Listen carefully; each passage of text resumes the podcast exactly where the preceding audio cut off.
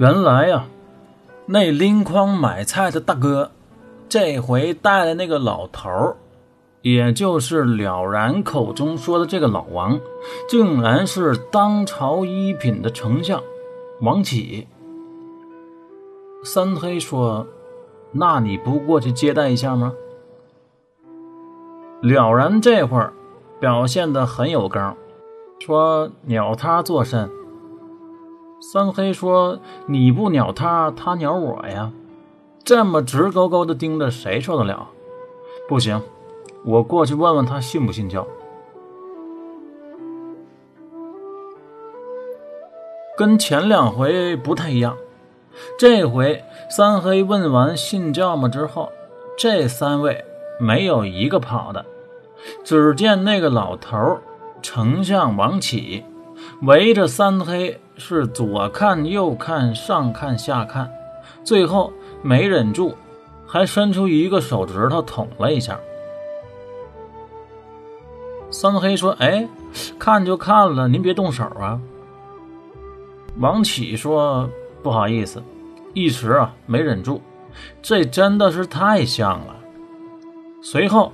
又叫拎筐的和另外那位两个人撑起一块大黑布，衬在三黑身后，又边看边啧啧称奇。哎呀呀，竟然真的是这样！这真是踏破铁鞋无觅处，得来全不费功夫啊！不知为什么，老王似乎很高兴。三黑抬腿就把鞋脱下来。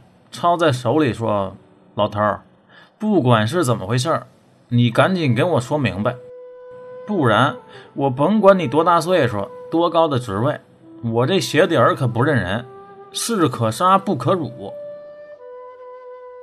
王启说：“其实啊，他是这么回事说有一天仁宗皇帝找王启进宫。”在桌上摊开了一幅画，说这个是自己的新作品，啊，刚创作的，请丞相王启来给品鉴一下。王启就说：“新作吗？好，我来开开眼。您这画的是人像啊，还是山水风景啊，还是单行本啊？”等走到跟前一瞧，只见这幅作品。是当真的与众不同，竟然是一张完全被墨涂黑了的画纸，只能看见一片黑，其他的什么也瞧不出来。要么说还是丞相大人见多识广，马上就说：“陛下，您这海苔画的好啊，非常有玻璃的神韵，我感觉我这都要闻到味儿了。”正所谓海的味道我知道，哎，一会儿我得立刻下个单啊，有日子没吃了。仁宗说：“行了，什么海苔呀？我这是人像，这是我昨天晚上做梦见到的一个人。我觉得这个人啊跟我很有缘，看你能不能把他找出来，我想见见他。”王启瞪圆了大眼珠子，使劲又看了看，这是什么人呢？男的、女的，老的、少的，丑的、俊的，而且还是做梦。做梦这种东西能当真吗？这要是一般人说的话，王启早就上去 K 他了。可这是皇上啊，就是再扯淡，做臣子的。那也得接着，于是就说：“没问题，您就请好吧，我准给您把他找来。”俗话说：“吹牛逼容易，谁遭罪谁知道。”等回去了，老头可就犯了难了，那头发是一把一把的往下薅，一宿一宿的睡不着觉。可即便是这样，找人的事儿还是一筹莫展。丞相府里的人都是围着丞相转。老爷有难处，所有人都跟着着急。最后啊，就连丫鬟老妈子都知道老爷最近从皇上那儿接了个棘手的活儿，啊，按图索骥，这回还是皇上亲自画的图啊，那就是龙图啊。只可惜龙图上一片漆黑，要从里面找个人出来。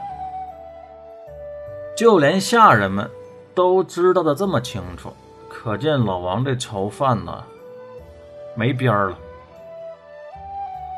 整天的唉声叹气，说这里要是有人，那也准是个黑人啊。老王捣鼓这话的时候，正好让丞相府里的厨子买办听见了，这个人就留了心了。说起来呢，要不。就是老王的运气好，要不的，就是这厨子买办的运气好。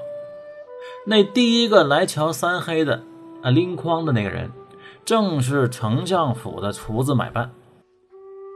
这一天啊，他出来买菜，正好路过大相国寺，三黑呢和了然正在门口张罗着要贴字呢。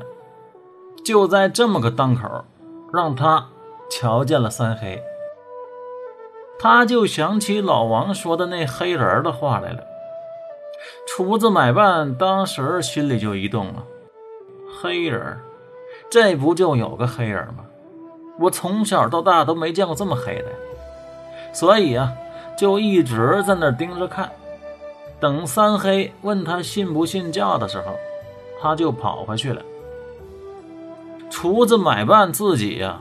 也不敢做主，毕竟他这个他自己觉得说话没什么分量，所以回去之后就找了个府里的虞侯，把这事儿跟他说了一遍。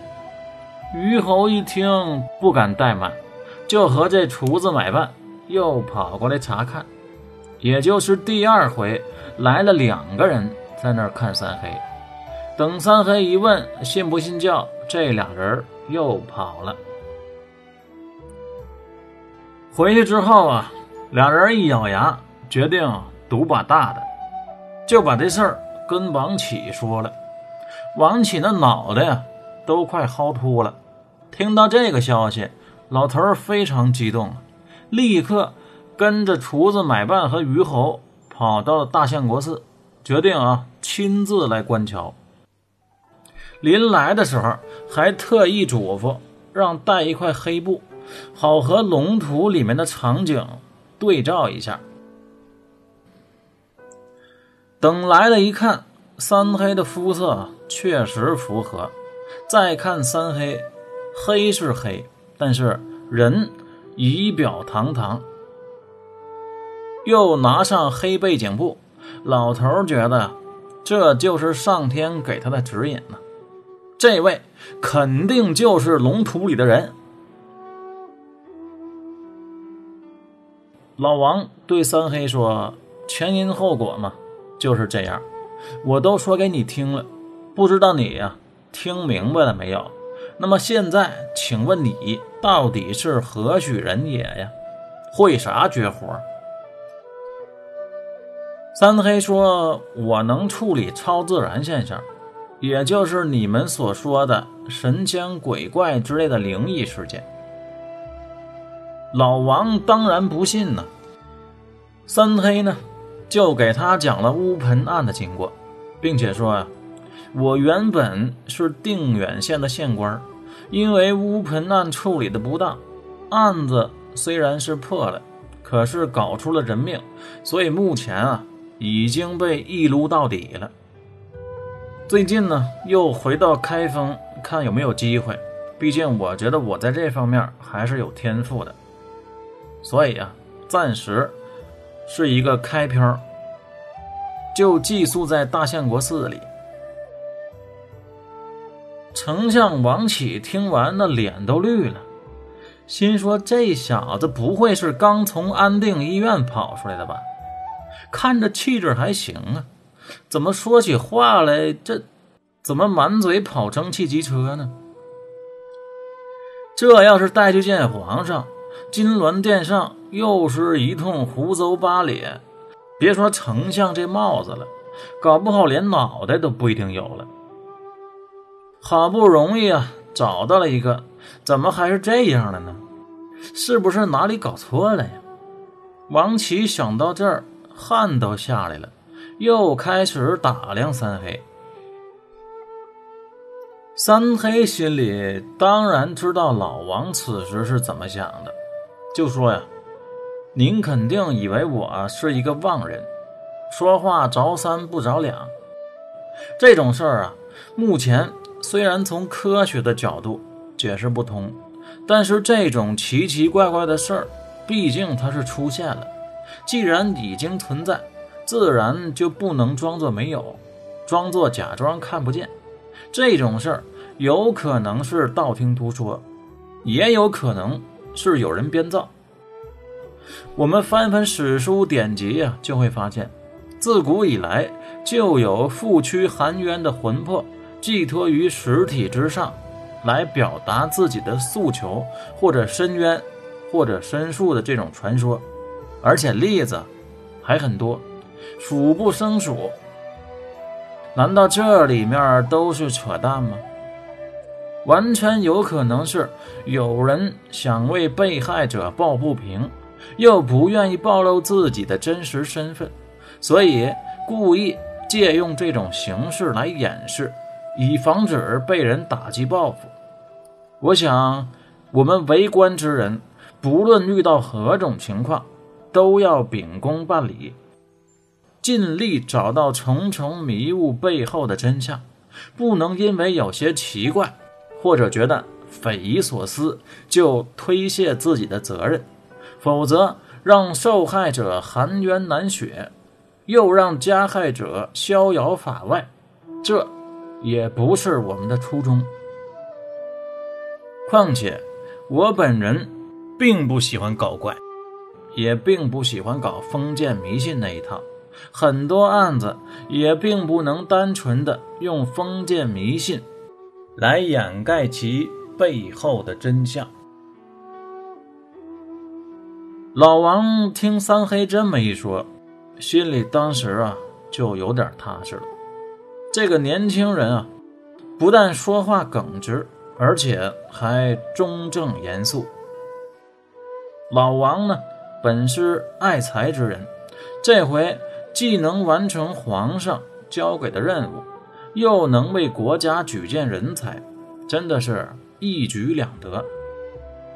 想到这里啊，把心一横，风险越大，回报越大，怎么就不能试一下呢？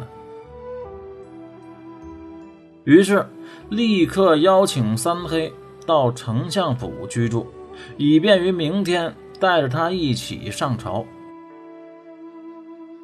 三黑当然是同意了，仍穿着那身牧师的衣服，带着包星就住了进去。